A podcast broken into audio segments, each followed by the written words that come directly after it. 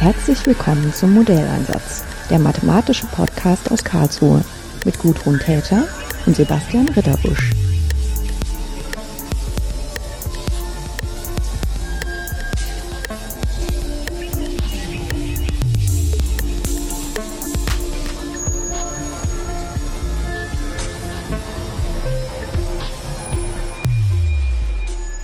Schönen guten Tag. Alina Sage ist heute schon zum zweiten Mal in meinem Büro, also zum zweiten Mal für ein Podcastgespräch in meinem Büro. Das letzte Mal hatten wir sie kennengelernt als Studienbotschafterin äh, für Technomathematik. Äh, da hatten wir auch schon ein bisschen drüber gesprochen, dass sie gerade dabei ist, eine Masterarbeit zu beenden am TKFZ, also dem ähm, Forschungszentrum zur Krebserkrankung in Heidelberg. Und ähm, der Mensch, der sie dort äh, am nächsten betreut hat, der war inzwischen auch schon bei uns zu Gast und hat darüber gesprochen, wie dort über Krebstherapie und Bestrahlung in der Krebstherapie forschend nachgedacht wird. Äh, heute ergreife ich die Gelegenheit, ähm, bisschen das Thema einzuschränken auf das, was die Alina Sage gemacht hat. Da ging es also um Monte Carlo Berechnungen von Dosen äh, in der Bestrahlungstherapie. Ähm, vielleicht ist es trotzdem einfacher, in das Thema reinzugehen, wenn ich Sie erstmal frage, wie wurde denn Ihr Thema beschrieben, als Sie sich dafür entschieden haben, diese Masterarbeit in Heidelberg zu schreiben? Also im Sinne, was hat man Ihnen eigentlich als Aufgabe genannt? Mhm, ja, hallo erstmal auch von mir. Ähm, genau, ich bin ja über die Masterarbeit über den ähm, Herrn Frank gekommen, der ja hier Professor ist ähm, in der Mathematik. Drei Türen weiter. Genau, in Karlsruhe und hatte bei dem eine Vorlesung äh, besucht zum Thema Quantifizierung von Ungenauigkeiten. Und ja, über den äh, ja, über diese Schiene kam dann eben der Kontakt zu Heidelberg zustande, weil ich eben gerne irgendwie eine angewandte Arbeit machen wollte und ähm, er hatte da eben die Kontakte nach Heidelberg in diese Arbeitsgruppe, die sich mit ja Bestrahlungstherapie-Optimierung beschäftigt und ähm, genau, das fand ich einfach ein spannendes Thema, konnte mir da noch nicht so viel drunter vorstellen, was da jetzt die Verbindungspunkte sind. Ähm, genau, habe mich dann dafür entschieden und da ging es dann im Prinzip darum, die Ungenauigkeiten, die in diesem gesamten Bestrahlungsplanungsprozess auftauchen, wie das ja schon der Herr Bangert in dem äh, vorangegangenen Podcast erläutert hat, ähm, wie man die eben irgendwie mathematisch quantifizieren kann. Und ähm, ja, gibt es ja verschiedene Möglichkeiten, so einen Bestrahlungsplan eben zu berechnen. Eine Möglichkeit ist eben ja Monte Carlo Teilchensimulationen. Ähm, damit hatte ich mich vorher eben auch noch gar nicht beschäftigt. Das war eben auch ein Bereich, in den ich mich eingearbeitet hatte. Und ähm, wie man eben solche Unsicherheiten also bei mir waren das dann ähm, Positionierungsunsicherheiten des Patienten. Also wenn der jetzt zur Bestrahlung kommt und irgendwie ein bisschen schief liegt oder anders positioniert wird, eben auf der Bestrahlungsliege als geplant, wie sich diese Unsicherheiten dann eben ja durch die Berechnung des Bestrahlungsplans eben propagieren und eben auswirken auf die Dosisverteilung, mhm. die der Patient dann eben erhält. Ja, die Idee dahinter ist ja sicherlich, dass es verschiedene äh, Gründe für Fehler gibt. Mhm. Also das, was Sie mit Unsicherheiten bezeichnet haben, sind ja dann Fehler bei der Behandlung. Genau. Und dass nicht alle Fehler äh, gleich gravierende Auswirkungen haben. Das ist ja also so ganz grob ausgedrückt, warum man sich überhaupt damit beschäftigt. Weil ich meine, sonst kann man ja auch sagen, ich mache irgendeine Simulation, dass die Simulation hat ein Ergebnis und wie sehr kann ich diesem Ergebnis vertrauen? Mhm. Das ist ja immer diese Frage nach der Quantifizierung von Unsicherheiten. Und die nächste Frage wäre dann, wie kann ich, ähm, also nachdem ich quantifiziert habe, wie sicher ist, wie kann ich es dann auch noch besser machen, weil ich irgendwas wähle, was eine bessere Zahl dabei mhm. stehen hat. Ne? Aber äh, dann rauszufinden, ähm, welche also welche unterschiedlichen Fehler im Verfahren unterschiedliche Auswirkungen haben. Das ist ja erstmal schon nicht, nicht klar, ne? Genau, ja. Genau. Und die Art und Weise, das hatten Sie eben so zwischen den Zeilen und äh, im Vorbeigehen gesagt, war, dass Sie im Prinzip ähm, unterschiedliche also sozusagen den Weg aller der Partikel, die da bestrahlen sollen, äh, versuchen zu verfolgen. Das sind ganz schön viele. Mhm. Und deswegen nennt man das Monte Carlo, weil sozusagen Monte Carlo dieses Prinzip ist, wie im, also wenn man so Gewinnchancen ausrechnen will, guckt man sich eigentlich mal eine Million Roulette-Spieler an mhm. und dann findet man hoffentlich eine Gleichverteilung, sonst war mit dem Roulette-Ding irgendwas nicht in Ordnung, ne? Zum Beispiel. Genau, ja, das ist so, wie man die ja, Monte Carlo Simulation eigentlich aus der Mathematik kennt. Ja. Und bei den Physikern ist das jetzt eben so, dass sie ähm, wenn Sie jetzt so einen ganzen Strahl haben von eben ja Teilchen, die eben ja im Rahmen von so einem Bestrahlungsprozess eingesetzt wird, mhm. dass man, den kann man ja auf verschiedene Art und Weisen dann eben berechnen. Eine Art und Weise wäre jetzt die einzelnen Teilchen wirklich zu simulieren. Und das ist ja ein äh, sehr statistischer Prozess, wie sich eben Teilchen auch äh, verhalten, wie die eben mit Materie interagieren. Und ähm, ja, das beruht ja auch auf sehr vielen physikalischen ähm, Gegebenheiten. Und genau, diese einzelnen Teilchen werden dann eben simuliert, was ähm, ja auch sehr viel ähm, Rechenpower benötigt, ähm, um dann eben ja zu schauen, wie, wie sich so eine Bestrahlung ähm, verhalten wird. Mhm. Ja, also wenn man darauf verweist, dass das unterschiedliche physikalische Prozesse sind, kann man ja vielleicht da an der Stelle auch mal genauer werden. Mhm. Äh, was, was macht denn das Teilchen? wenn es eigentlich im Tumor landen will, aber irgendwie losgeschickt wird. Ne? Genau, es wird losgeschickt und ähm, ja, das hängt einerseits von der initialen Energie ab, die so ein Teilchen eben hat, wenn das in den Körper reinkommt und ähm, auch von der Dichte der einzelnen äh, Gewebe oder ja auch ähm, Hohlkörper, die eben im, ja, im menschlichen Körper sich befinden ja, wie viel Energie dann dieses Teilchen eben abgibt und dann eben auch die Wechselwirkung mit anderen Teilchen oder eben auch mit der Materie. Ähm, genau, die dann eben daraus wirkt, dass ein Teilchen eventuell, wie gesagt, auch abgelenkt wird und nicht eben gerade durchgeht und wie viel Energie es eben entlang des Weges ähm, durch den Körper eben auch abgibt. Hm. Ja, und das ähm, Energie abgeben ist ja so eine, auch so eine Verlangsamung an, was man sich wünscht, ist, dass es im Tumor dann Geschwindigkeit null hat, mit, mhm. mit Energie null. Genau, richtig. Ja. ja.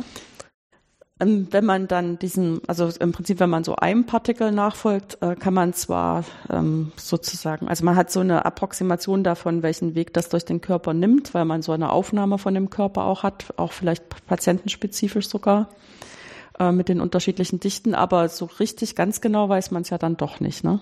Genau, also man, man berechnet dann ähm, mehrere Tausende von Teilchen und nimmt dann eigentlich den Mittelwert über die Teilchen, die man dann eben simuliert hat, weil das ja ein statistischer Prozess ist. Und wenn man nur einen Weg simuliert, dann ist das ja nur eine Möglichkeit, die so ein Teilchen genommen haben kann. Mhm. Und deswegen macht man halt sehr, sehr viele von diesen Berechnungen. Ja. Und was ist das für ein statistischer Prozess, der da als ähm, sinnvoll zugrunde gelegt wird? Also ich glaube, ähm, ganz einfach modelliert könnte man da halt von einem Random Walk ausgeht, gehen. Ähm, also davon ausgehen, dass in jedem Schritt das Teilchen sich eben entscheiden kann, ob es jetzt nach vorne, nach links oder nach rechts läuft. Also bin ich halt auch in meiner Arbeit rangegangen, das eben vorauszusetzen. Aber das ist natürlich jetzt erstmal nicht physikalisch begründet. Das ist einfach nur erstmal ein mathematisches Modell, um irgendwie zu verstehen, was da passiert. Und diese richtigen Monte Carlo Teilchenberechnungsprogramme, die sind natürlich komplizierter. Also die nehmen dann wirklich die physikalischen Wechselwirkungen noch äh, in Betracht. Hm. Ja, ich meine, das äh, mit diesem Random Walk ist ja auch so eine Art und Weise, damit umzugehen, dass man keine genauen Informationen hat. Ne? Und dann ist das sozusagen das nächstbeste, was man tun kann. Genau. Dass man sagt, im Prinzip hat das Teilchen an allen Punkten die Möglichkeit, sich für unterschiedliche Richtungen zu entscheiden, mit ungefähr gleicher Wahrscheinlichkeit oder man kann auch unterschiedliche genau. Wahrscheinlichkeiten zuordnen. Und ähm, dann lässt man einfach ganz viele Teilchen losgehen und hat dann irgendwas, was so wie so eine Art Mittelwert von, genau. also so eine Art Erwartungs. Mhm. Ähm, Erwartungsweg von so einem typischen Teilchen, mhm. was am Ende vielleicht kein einziges Teilchen so gemacht hat. Ja. ja, ich meine, wenn man jetzt da so tausend Teilchen klingt so mittelfiel, aber mhm. wie lange dauert das schon, um das mal zu simulieren?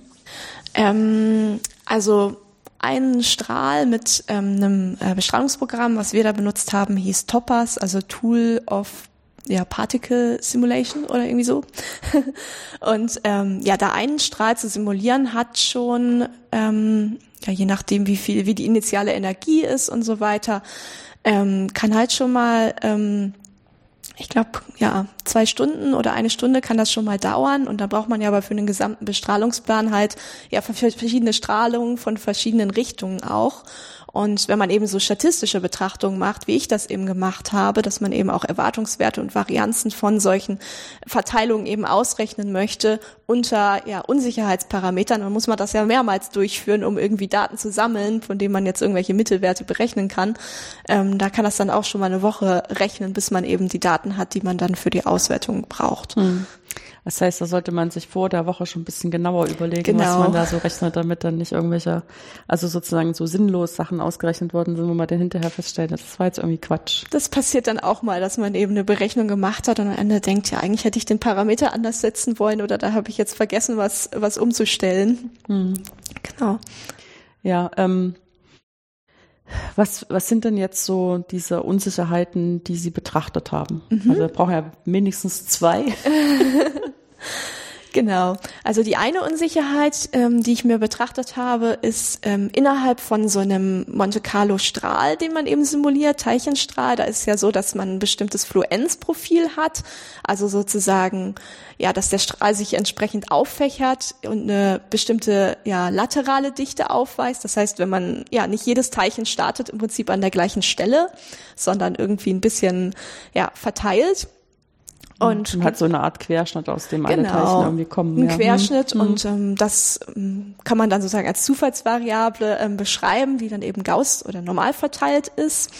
Und die zweite Unsicherheit, das ist eben auch die Unsicherheit innerhalb von diesem ja, Prozess, ist eben die Positionierungsunsicherheit des Patienten, ähm, der ja bezüglich des Bestrahlungsgeräts Gerätes ja irgendwie schief liegen kann. Und da habe ich dann einfach ja so eine genau so ein Shift oder so eine laterale ähm, Zufallsvariable auch definiert, ähm, die dann eben auch Gauss verteilt angenommen äh, wurde, weil man eben davon ausgeht, dass so kleinere ja, Positionierungsabweichungen jetzt öfter vorkommen als ja eine große Abweichung und das kann man eben ganz gut durch so eine Gauss verteilte Zufallsvariable beschreiben. Hm.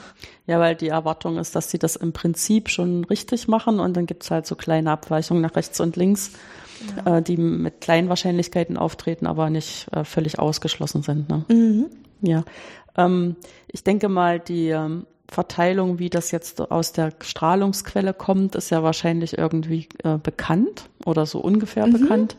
Während das andere Modell, das ist ja ein Modell, was sie sich dann selber ausgedacht haben, wie das jetzt da normal verteilt ist, oder? Genau, also ja, da habe ich natürlich mit den ähm, anderen Physikern aus der Arbeitsgruppe auch drüber geredet, was wäre da jetzt irgendwie eine gute Annahme.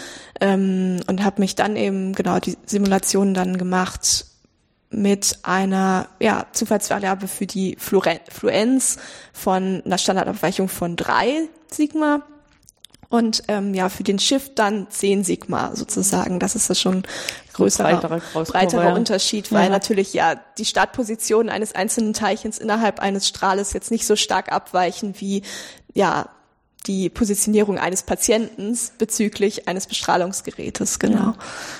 Und wie addieren sich dann diese Fehler?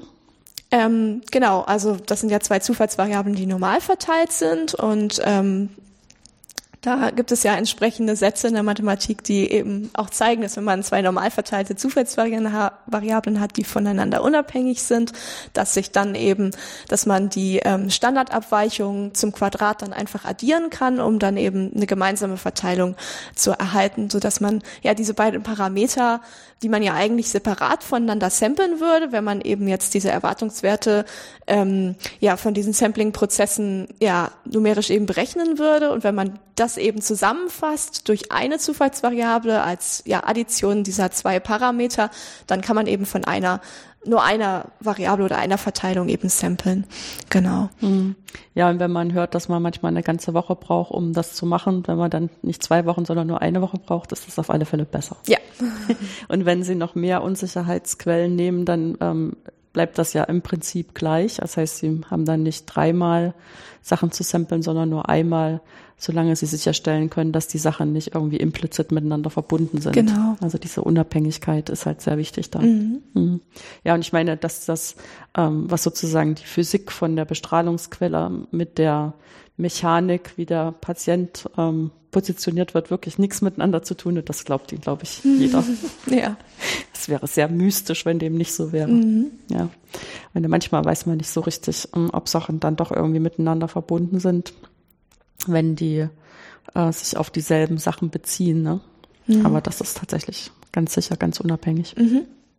Ähm, inwieweit würden Sie denn jetzt sagen, äh, dass das Verhältnis dessen, was Sie sich theoretisch überlegen müssen, also wo man vielleicht sagen würde, das ist so eine Art äh, theoretische Mathematik, also sozusagen das mit den äh, Verteilungen sich auseinanderzusetzen und dann auch ähm, nachweisen zu können, dass Ihnen eine Verteilung reicht und der technische Teil, wo sie sich mit der Programmierung auseinandersetzen müssten und der dritte Teil, wo sie erstmal lernen müssen, was eigentlich der Hintergrund des Problems ist, damit man sinnvoll drüber nachdenken mhm. kann. Wie würden Sie das denn so an Arbeitsaufwand aufteilen?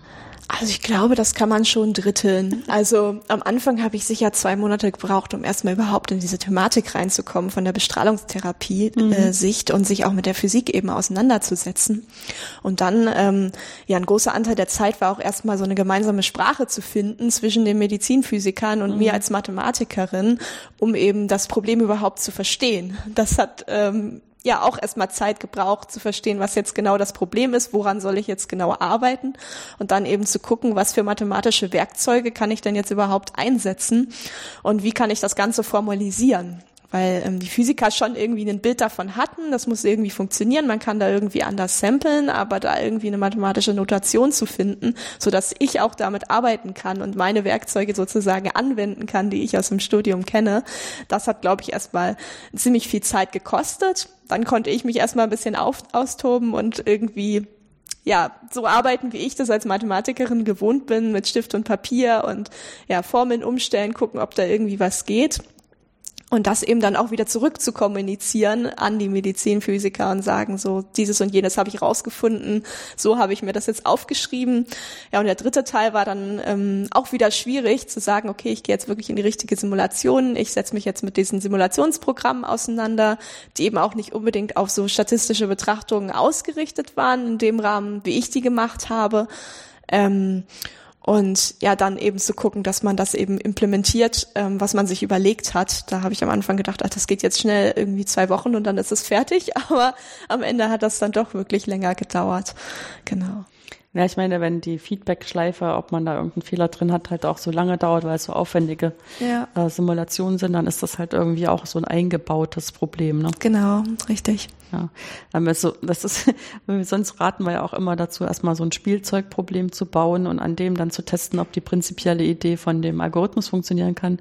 Das ist aber eben bei Monte Carlo von vornherein ausgeschlossen, mhm. weil bei Monte Carlo ist halt die Idee, dass man wirklich ganz, ganz, ganz, ganz, ganz, ganz, ganz, ganz, ganz, ganz, ganz viele mhm. Versuche machen muss, um dann äh, über den Mittelwert dieser Dinge was rauszuprobieren. Und wenn man zu wenig Versuche macht, ist es völlig verfälscht. Also das ist völlig sinnlos. Das stimmt. Aber in gewisser Hinsicht habe ich auch mit so einem Spielzeugproblem mhm. gearbeitet, habe dann einfach mal so ein äh, Random Walk äh, Problem in MATLAB ähm, implementiert, wo man einfach mal so ein bisschen gucken konnte, ja, wie, hält, wie verhält sich das denn jetzt eigentlich, wenn ich mehrere Teilchen simuliere und wo eben so eine Simulation noch nicht so super lange dauert, ja. wie wenn man jetzt mit diesen richtigen, ähm, ja, physikalischen Partikelsimulationen arbeitet, die dann halt auch auf virtuellen Maschinen äh, gerechnet werden müssen, auf den Server gesendet werden müssen und die auch nur mit größeren Art, also mit sehr vielen Teilchen eben funktionieren, während wenn ich äh, das selber jetzt in MATLAB implementiere, kann ich mir das auch mal für 100 Teilchen oder für 10 anschauen. Ja, ja, okay.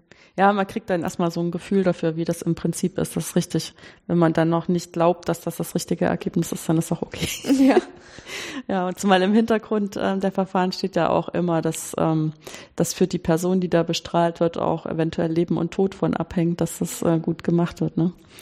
Ähm, es sind denn jetzt irgendwelche Sachen aufgetreten, wo man feststellt, dass ähm, auch so sozusagen die Geometrie des Körpers, ähm, der da bestrahlt wird, also außer dass der halt durch unterschiedliche Schichten der Strahl im Prinzip geht und äh, dass eventuell Schichten sich da auch ein bisschen ändern, weil halt das entweder er nicht richtig positioniert ist oder sich vielleicht auch bewegt, mhm. ähm, ähm, die sich dann irgendwie auswirken. Also vielleicht als klingt vielleicht wie eine blöde Frage, aber ich habe selber eine Diplomarbeit geschrieben, wo ich auch ähm, ähm, Ionen geschossen habe. Und da war zum Beispiel ein Problem, dass auf dieser atomaren Ebene, äh, wenn man das einfach in, in zufällig in die Richtung schießt, wie das Gitter angeordnet ist, und das war halt Silizium, das hat halt ein ganz klares Gitter, äh, dass dann diese Ionen viel weiter in das Material vordringen können, wenn sie überhaupt auf nichts treffen, weil man einfach diesen Tunnel getroffen hat. Äh, und das halt extreme Auswirkungen hat. Und das wollte man gerne in den Simulationen äh, mit drin haben. Deswegen entsteht jetzt in meinem Kopf so ja. die Idee, dass da vielleicht auch irgendwelche geometrischen äh, Dinge passieren ja, könnten. Total. Also wenn man jetzt sozusagen an ähm, ja, Positionierungsungenauigkeiten denkt, dann denkt man ja erstmal daran, okay, ich habe irgendwie den Patienten, ich habe das Bestrahlungsgerät und wenn da jetzt irgendwie, weiß ich nicht, fünf, fünf Millimeter Unterschied ist, dass sich das eben jetzt darauf auswirkt, dass der Strahl dann auch äh, mit fünf Millimeter Verschiebung in den Körper reingeht und dann den Tumor auch in fünf Millimeter Verschiebung eben trifft. Aber das kann man eben nicht so einfach sagen, weil die Teilchen gehen ja durch den Körper durch und re reagieren dann eben auch auf die Dichteunterschiede, die eben im Körper drin sind. Und ähm, ja, das meiste Weichgewebe im Körper hat ähm, eine wasseräquivalente Dichte. Aber wenn man jetzt sich zum Beispiel die Lunge anguckt, ähm, die ja aus Luft besteht, ist, da ist ja wie gesagt eine ganz andere Dichte ähm, vorhanden und da ähm, reagieren Teilchen ganz anders drauf. Und wenn jetzt eben durch so eine Verschiebung des Strahls es eben dazu kommt, dass der Strahl jetzt nicht nur durch ähm, Gewebe durchgeht, sondern jetzt irgendwie durch einen Bereich, wo eben ja so eine Luftkavität zum Beispiel äh, vorhanden ist, dann kann es sein, dass der Strahl viel, viel weiter geht als eigentlich geplant und dass dann eben so eine Positionierungsungenauigkeit von, weiß ich nicht, fünf Millimeter sich auf, keine Ahnung, zehn Millimeter oder noch mehr innerhalb äh, ja, der Tumorregion eben auswirkt und dass das eben nicht so ein geometrisches Verschiebungsproblem ist, ganz einfach, sondern dass man wirklich diese Unsicherheit durch die ganze ähm, ja, Bestrahlungsberechnung eben durchpropagieren muss, um zu, da eben zu gucken, wie sich das eben auswirkt. Hm. Ja, und ich meine, in der Simulation kann man ja dann, also man hat ja den Körper vorliegen und dann weiß man auch, äh, wenn ich das so weit verschiebe, treffe ich die Lunge und wenn es woanders ist, treffe ich sie halt gerade nicht und dann kann man diese ganzen Möglichkeiten alle mitrechnen ne, für den einzelnen Patienten. Wie der dann wirklich ganz konkret liegt, weiß man halt nicht, aber mhm. dann kann man vorher so ein Gefühl dafür bekommen, ob das jetzt wichtig ist oder nicht. Vielleicht bei dem Patienten dann mal möglichst nicht nach rechts zu verschieben, sondern äh, versuchen so zu treffen, dass man, wenn man einen Fehler macht, den lieber nach links macht. Genau. Also das ist auch ein patientenspezifisches Problem. Mhm. Also man kann jetzt nicht sagen, dass man so eine Berechnung sich überlegt und dann das eben für alle Patienten gleichmaßen durchführt, sondern jeder Patient hat ja ein eigenes CT-Bild, mhm. ähm, anhand de dem dann eben diese Bestrahlungsplanung durchgeführt wird. Ja. Ähm, Sicherlich, also ich meine, Sie haben ja Technomathematik studiert, das heißt, Sie sind sowieso in zwei Kulturen zu Hause. Ich mhm. denke, Sie werden sich schon vorher überlegt haben, wenn Sie dann in so ein Thema reingehen, was so angewandt ist, dass Sie dann auch erstmal äh, von dem Fach äh, viel lernen müssen, was ja irgendwie auch schön ist. Ja. Nochmal ganz was anderes lernen zu können und dafür auch die Zeit im Studienplan eingeräumt zu bekommen, mhm. auch wenn die Zeit Masterarbeit heißt. Ja. Ähm, hat sich das jetzt ähm, so entwickelt, wie Sie sich das vorgestellt haben vorher genau, oder waren doch gewisse Überraschungen dabei? Ähm, also ich sag mal, diese Einarbeitungsphase in dieses ja, medizinphysikalische Thema habe ich am Anfang nicht gedacht, dass das so viel Zeit in Anspruch nimmt, aber das war ja auch die Herausforderung, das habe ich auch gesagt, dass ich ähm, in der Masterarbeit nicht rein in der Mathematik bleiben möchte, mhm. sondern die Physik, was ja auch mein Nebenfach ist, ähm, ja gerne auch mit dabei haben möchte. Und ähm, ja, das war auf jeden Fall wieder eine tolle Erfahrung. Oder das habe ich im Studium ja auch schon gemerkt, so wenn man mit Physikern zusammenarbeitet, das ist schon mal noch mal eine andere Sprache, die man irgendwie spricht. Ähm, aber das war auch, wie gesagt, eine spannende Erfahrung. Hm. Und merkt man das tatsächlich, also Universität, also auch letztendlich jede einzelne Universität, aber auch die Universitäten zusammengenommen, haben ja auch so eine ganz gewisse Kultur, mhm. die man als Studierender auch so wahrnimmt. Und wenn man dann jetzt in so ein Forschungszentrum geht, ähm, die haben halt einfach ein bisschen eine andere Struktur mhm. und ein bisschen eine andere Kultur. Ähm, war das jetzt für Sie auch äh, spürbar? Ja, das war auf jeden Fall auch sehr bereichernd, das mal mitzubekommen, mhm. wie eben in so einer ja, wissenschaftlichen Arbeitsgruppe ähm, da die ja schon noch irgendwie universitätsnah ist, aber schon noch ein eigenes ähm, Forschungszentrum, eben zu sehen, wie dort eben gearbeitet wird und ähm, ja, wer da mit wem wie äh, zusammenarbeitet. Da gibt's dann einerseits ne, die Hiwis, wie man das auch aus der Uni kennt, die Masteranden, Bacheloranden, aber auch Promovierenden oder Postdocs. Gruppenleiter, die ja dann alle irgendwie zusammenarbeiten an ihren eigenen Projekten, wie da eben der Austausch auch geschieht. Ähm, das war auf jeden Fall auch ganz spannend, mal außerhalb von, von dem Mathematikgebäude oder dem Rahmen hier in Karlsruhe, wie ich den eben kennengelernt habe, auch mal zu sehen, wie eben ja angewandt ähm, ja geforscht wird. Mhm. Und hatten Sie das Gefühl, dass dann Ihre Expertise in der Mathematik auch wertgeschätzt wurde? Ja, auf jeden Fall. Genau. Ja, ja, weil ich habe, ähm, ich stelle das selber auch immer wieder fest, ähm, fast zum, also sollte das nicht mehr, dass mich das überrascht. Ich bin einfach schon zu lange dabei, aber es überrascht mich tatsächlich immer wieder, äh, wie wertgeschätzt das wird, äh, wenn man einfach mathematisch weiß, wo es lang geht und das auch erklären kann. Mhm. Äh, Kollegen, die einfach einen Rat brauchen in der Richtung. Ne? Und ich finde immer so diese allgemeine Haltung, der man häufig in der Gesellschaft ähm, begegnet, äh, wo das überhaupt nicht der Fall ist, ist einfach falsch. Also so, mhm. das ist einfach ein falsches Abbild von dem, was Mathematik auch wirklich tut und wie das sozusagen in denen, die Mathematik brauchen, äh, erleben das völlig anders als die, die sich einbilden, mhm. äh, das nicht zu brauchen. Das stimmt. Ja, aber ich glaube, dass ich in der Zeit viel auch, also dass das auf Gegenseitigkeit beruhte, mhm. dass die Arbeitsgruppe viel von mir auch irgendwie lernen konnte, so einfach von ja Blickwinkel, wie ich eben auf Dinge gucke oder Dinge beschreibe, aber ich auf der anderen Seite eben auch da viel lernen konnte, wie wie sich dort eben Problemen genähert wird oder ähm, Probleme beschrieben wurden. Das war auf jeden Fall auch spannend. Mhm. Das heißt, von der Sicht können Sie auch Leuten, die ein bisschen diese Flexibilität mitbringen, sich auf anderes einzulassen, auch nur zuraten, sowas. Auf jeden Fall. Also es ist teilweise auch frustrierend, ne, weil man. aber das ähm, ist es ja letztendlich ne, immer. Genau, irgendwann. es ist immer äh, so, aber es ist auf jeden Fall eine Bereicherung und eine spannende Erfahrung, die ich auf jeden Fall froh bin, dass ich sie machen durfte. Mhm. Ja, also diese Arbeit, wo ich selber ähm, Partikel simuliert habe, da war auch so meine mein Haupt, also das habe ich damals noch nicht so verstanden, aber ich habe das dann später verstanden. Ähm, sozusagen das, was ich als hauptsächlich da mitgenommen habe, war wirklich diese absolute Wertschätzung. Mhm. Und ich meine, da ist man ja noch ganz jung, man wird gerade mit der Ausbildung fertig, also man, man nimmt sich selbst noch gar nicht so ernst, würde ich jetzt mal sagen. Ja. Und kommt dann in einen Kontext auch von so einer gestandenen Gruppe, äh, die alle ganz viele Sachen wissen, die man selber gar nicht weiß. Und man muss sie dann auch immer ganz viele Sachen fragen, aber ist auch voll okay. Und dann am Ende kriegt man so gespiegelt, also das, was du hier gemacht hast, das bringt uns so viel weiter, das ist so toll und wir haben da so viel dran gelernt. Und ähm, das ist einfach, ähm, also das, das nimmt einem so ein ganzes Stück weit mit, ähm, mhm. sich auch selber ein bisschen ernster zu nehmen in dem, was man kann. Ja. Das war jedenfalls so für mich ähm, dann so im Nachgang eigentlich das Allerwichtigste daran, das mal gesehen zu haben, dass das alles wertvoll ist, was man da tun kann. Ja. Ja. Gut, ähm, haben Sie dann schon Ideen, wie es jetzt weitergeht für Sie? Ja. Oder Wünsche? Genau, also nächste Woche geht's erstmal in Urlaub, da freue ich mich drauf, weil jetzt die Masterarbeit ja auch vorbei ist. Genau, und dann ab ähm, August geht's dann weiter, da fange ich dann an zu arbeiten bei Bosch, genau.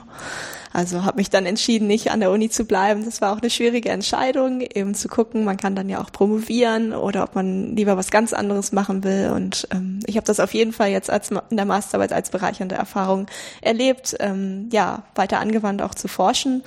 Ähm, genau, habe mich jetzt aber dazu entschieden, jetzt vielleicht auch mal in die Wirtschaft zu gehen und zu schauen, wie, die, wie, wie da so gearbeitet wird. Hm. Ja, ich meine, dieses Thema, dass man Unsicherheiten ähm, einschätzen will, indem man denen wirklich auch Zahlenwerte geben kann, ist ja auch so ein ganz aktives Thema. Also mhm. sowohl innermathematisch als auch in anderen Kontexten. Und wenn man da erstmal was gemacht hat und gelernt hat, dann wollen wir sie natürlich auch behalten. Ne? ja. Das ist ganz klar. Gut, dann wünsche ich Ihnen erstmal gute Erholung und dann ähm, bleiben wir ja vielleicht in Kontakt, dass Sie irgendwann auch mal erzählen können, was man da jetzt eigentlich bei Bosch so macht. ja, vielleicht. Vielen Dank, ja, dass danke. Sie sich die Zeit für das Gespräch genommen haben.